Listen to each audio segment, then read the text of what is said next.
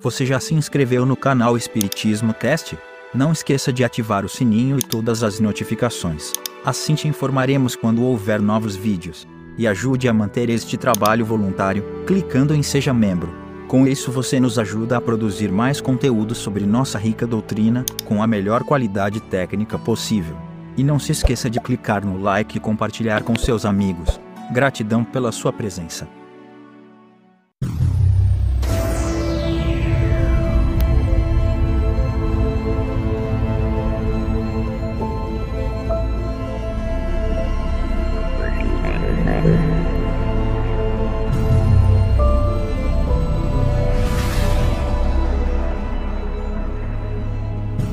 Olá, meus amigos, minhas amigas, como é que vocês estão? Sejam bem-vindos a mais um episódio onde estudamos a obra fundamental compilada pelo nosso querido Allan Kardec, a Gênese, os milagres e as predições segundo o Espiritismo.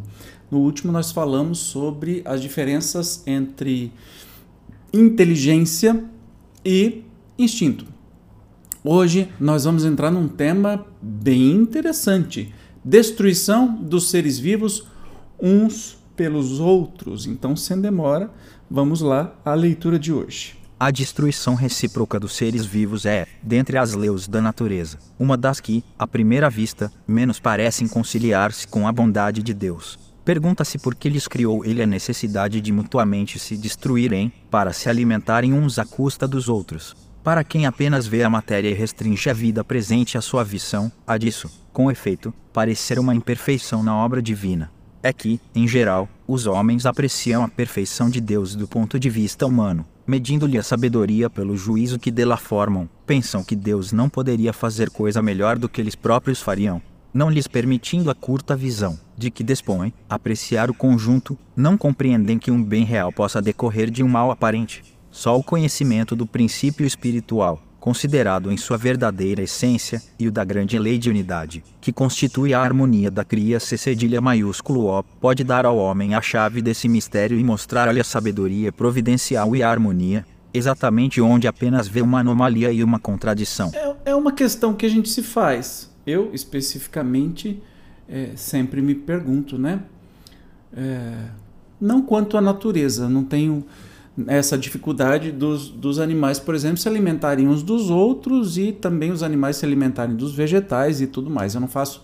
Acho que eu nunca fiz esse questionamento, mas questionamento que eu me faço, eu, Evandro, e tudo bem com você e com todo mundo, não estou querendo cobrar de ninguém, é porque eu preciso me alimentar de animais ou de seres vivos, sendo que nós temos tecnologia, inteligência, variedade de tudo quanto é jeito para que não aconteça isso. Mas vamos ver o que, que os espíritos nos orientam a esse respeito, dizendo que é uma isso faz parte da natureza, obviamente, né? E que a gente olha como se fosse um defeito para isso, uma uma criação errada de Deus, ou a gente não compreende. A verdadeira vida, tanto do animal como do homem, não está no invólucro corporal, do mesmo que não está no vestuário está no princípio inteligente que preexiste e sobrevive ao corpo. Esse princípio necessita do corpo para se desenvolver pelo trabalho que lhe cumpre realizar sobre a matéria bruta.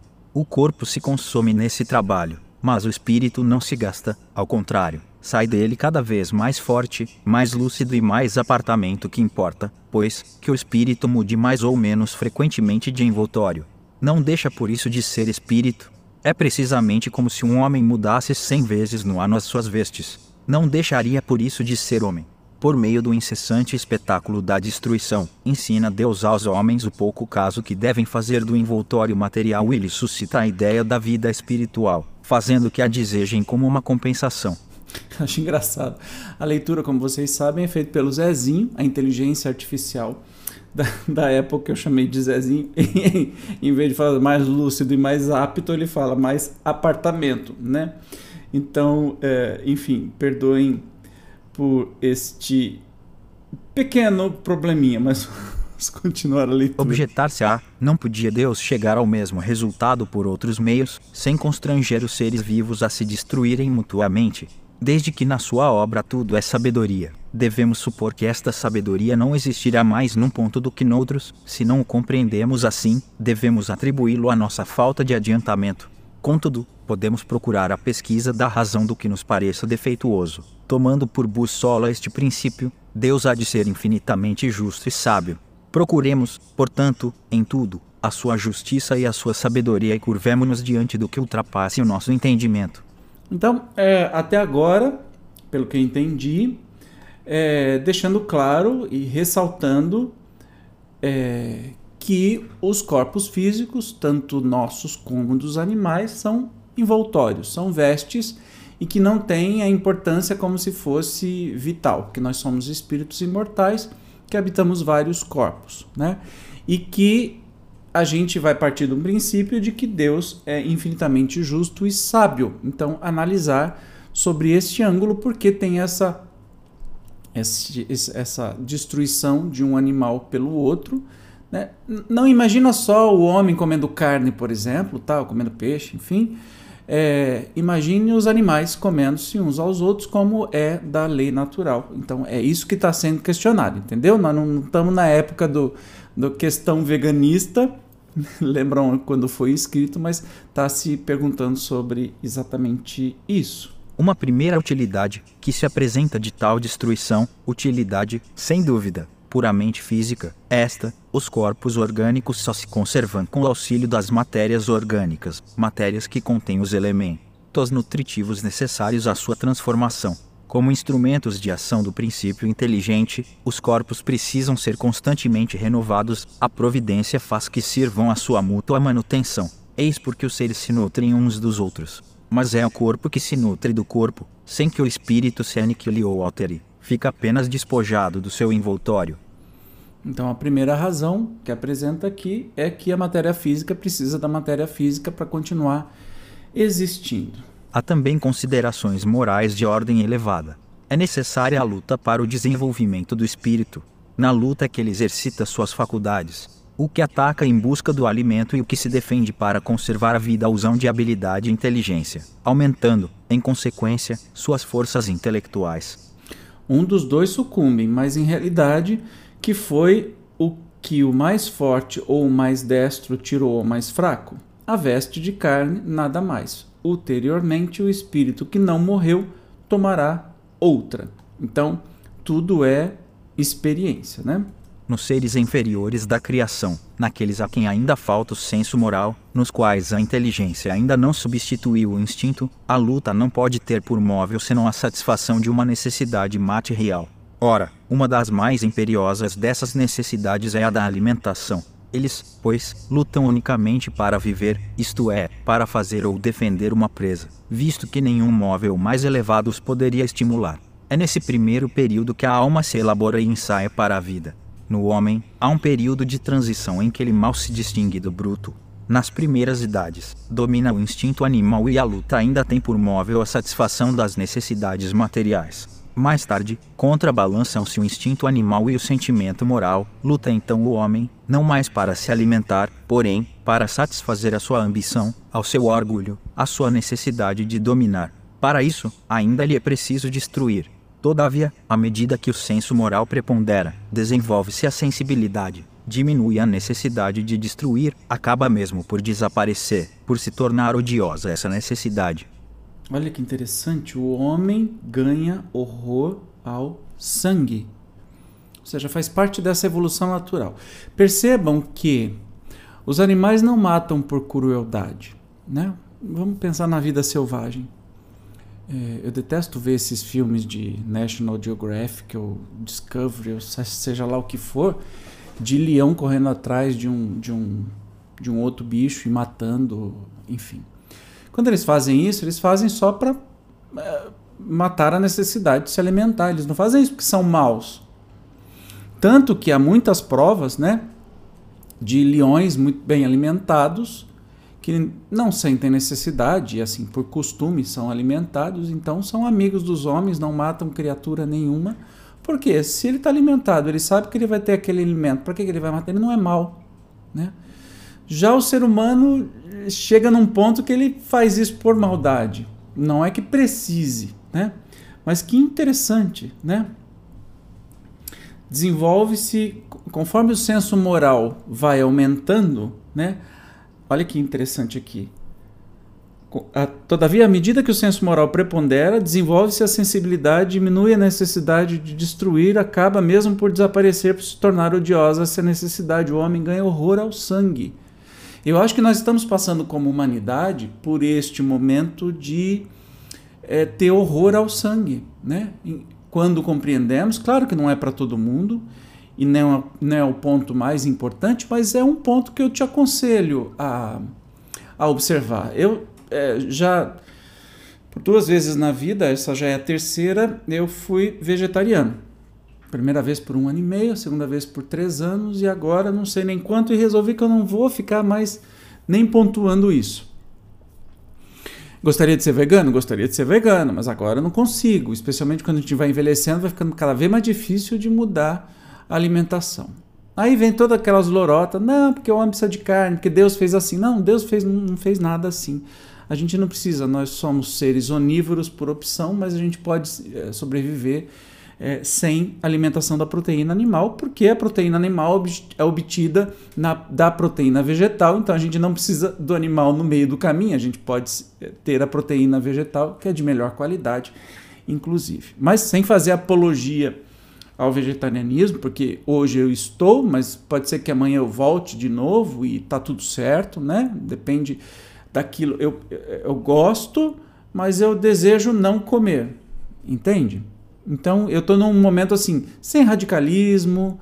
Se um dia me der vontade, eu vou comer, tá tudo certo. Eu vou falar, dessa vez não deu, mas da próxima eu vou, porque o meu objetivo é não consumir mais nada de origem animal.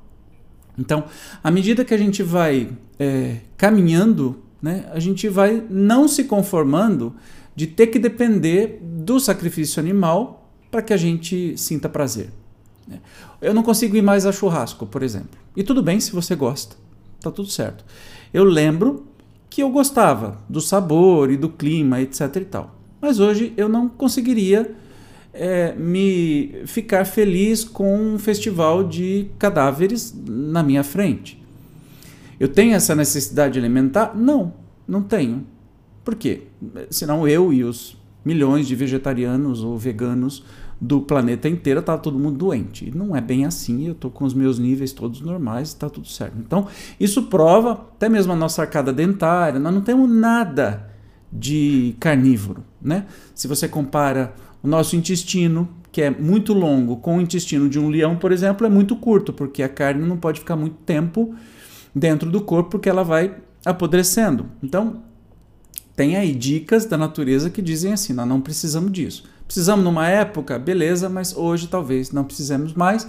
E aí a gente vê que isso causa desmatamento, né? aumento da, polui da poluição, do gás metano, lá, um monte de outras, de outras coisas. Então, é, é interessante a gente ver isso no livro dos Espíritos num momento que não havia opção nenhuma, né? É, quanto a isso e que era um costume e os Espíritos vêm nos dizer sobre isso. Que tudo bem, beleza, faz parte da, da, da caminhada evolutiva de cada espécie, mas que chega num momento é, que o homem ganha horror ao sangue. Contudo, a luta é sempre necessária ao desenvolvimento do espírito, pois, mesmo chegando a esse ponto, que nos parece culminante, ele ainda está longe de ser perfeito. Só é à custa de sua atividade que o espírito adquire conhecimento experiência e se despoja dos últimos vestígios da animalidade. Mas, nessa ocasião, a luta, de sangrenta e brutal que era, se torna puramente intelectual. O homem luta contra as dificuldades, não mais contra os seus semelhantes. Ah, que interessante, gente. Então a luta é contra as suas próprias dificuldades. Então, assim, longe de mim de abrir uma discussão, eu só, claro, falo para você: é, pense com carinho, né? Você que adora aquela, aquele churrasco picanha e um monte de coisa, pense com carinho, né? Se aquela picanha tivesse na sua frente, respirando e lambendo as suas mãos e você fazendo carinho naquele boizinho, naquela vaquinha, será que você teria coragem de comer a mesma picanha com a mesma apetite que você tem, né? Certamente não. Se a gente tivesse que caçar para comer os animais, a gente já era vegetariano. Então hoje ficou tudo embalado dentro de um supermercado que não tem muito aparência do horror que é. Né? Então, eu, eu deixo aqui o meu convite, e isso não me faz melhor nem pior que você, que, que é carnívoro, por exemplo, que gosta de carne. É simplesmente uma opção especial. Então, olha que legal. O homem luta contra as suas dificuldades para se superar e não contra os seus semelhantes. Então, também não, não, não sou de acordo que as pessoas que deixaram de comer carne vivam atacando aquelas que ainda comem. Ninguém tem o direito de fazer isso.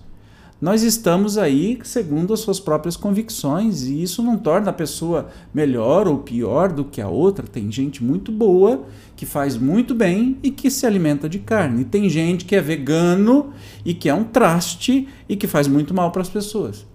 Entende? Então isso é, um, é, um, é uma coisa específica, pessoal uma escolha sua, assim como é uma escolha minha. Vamos ler umas notas aqui que eu achei bem interessante é, do Kardec.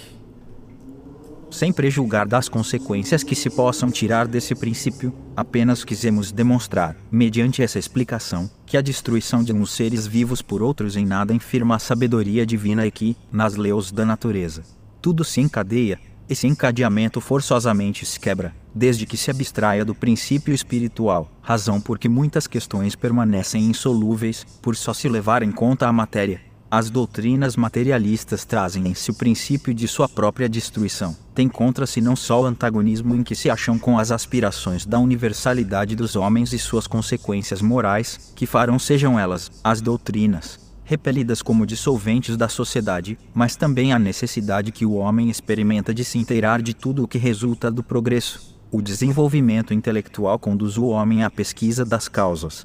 Ora, por pouco que ele reflita, não tardará a reconhecer a impotência do materialismo para tudo explicar. Como é possível que doutrinas que não satisfazem ao coração, nem à razão, nem à inteligência, que deixam problemáticas as mais vitais questões, venham a prevalecer?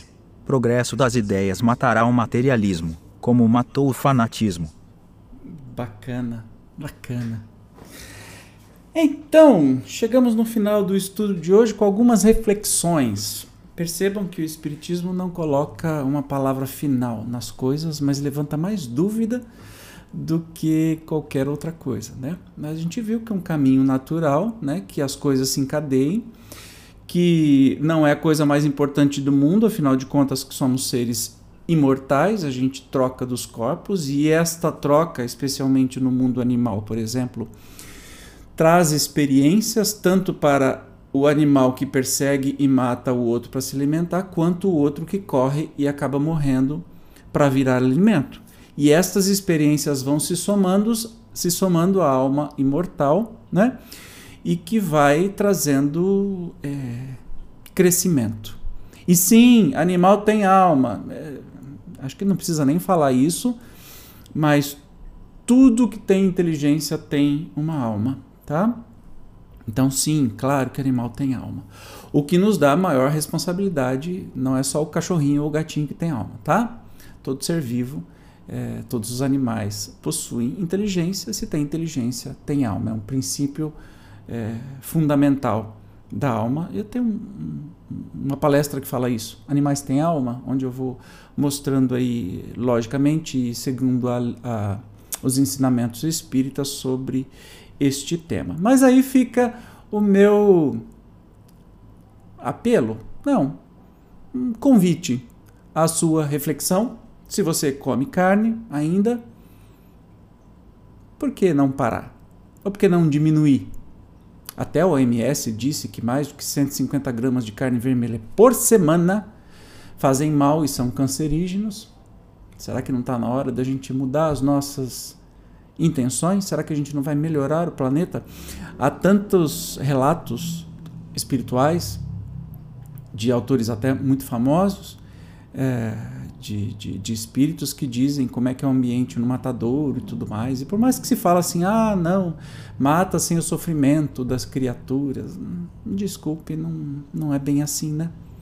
Então, isso me incomoda, me incomodou muito, hoje me incomoda menos, porque eu sei que é algo que eu tenho que superar, e a gente sabe que é, regime alimentar ou o costume alimentar é a coisa mais difícil do mundo de mudar. Olha, eu, eu posso mudar de qualquer coisa, mas esse negócio de ter que me alimentar diferente é um negócio tão difícil que parece que talvez é porque a gente vai contra o instinto de preservação, né?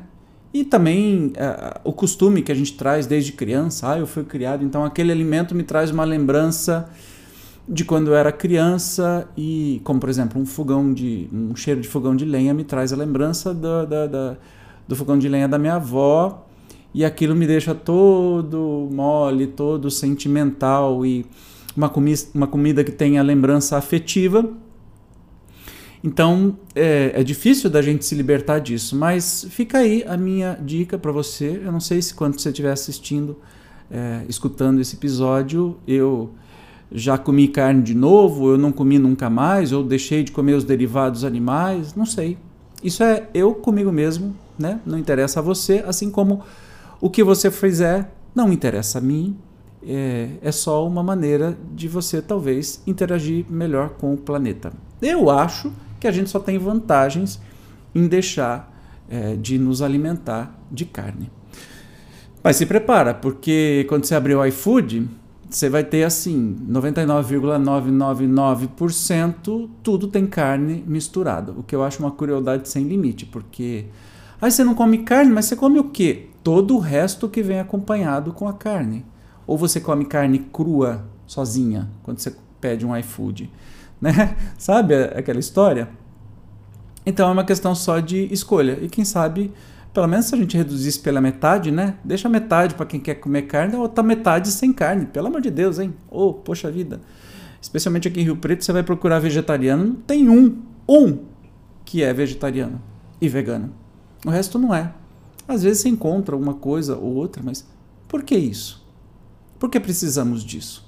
E mesmo que você coma carne, por que, que você não pode optar um dia da semana, passar sem comer nenhum tipo de carne? É igual o arroz, o feijão, né, a batata, as saladas, tu, todo o resto não é carne. Então quando você fala assim, você não come carne, mas você come o quê? Todo o resto. E ó, que não é pouco, hein? não é pouco. Mas enfim, isso, isso não vai te, te tornar uma pessoa mais evoluída, mas eu acho que faz o, o ou vai, sei lá, mas isso acho que faz, o, faz parte do processo de, de autoeducação. Eu não me sinto mais evoluído que ninguém em nenhum aspecto, muito menos nesse. Eu só estou tentando fazer aquilo que a minha inteligência diz que é para fazer. Beleza? Te encontro então no próximo programa, programa, episódio, que a gente vai falar sobre o papel da ciência na Gênese. É um capítulo novo, capítulo 4, que é o capítulo inteiro que a gente vai estudar. Você não vai perder, né? Até lá então. Tchau.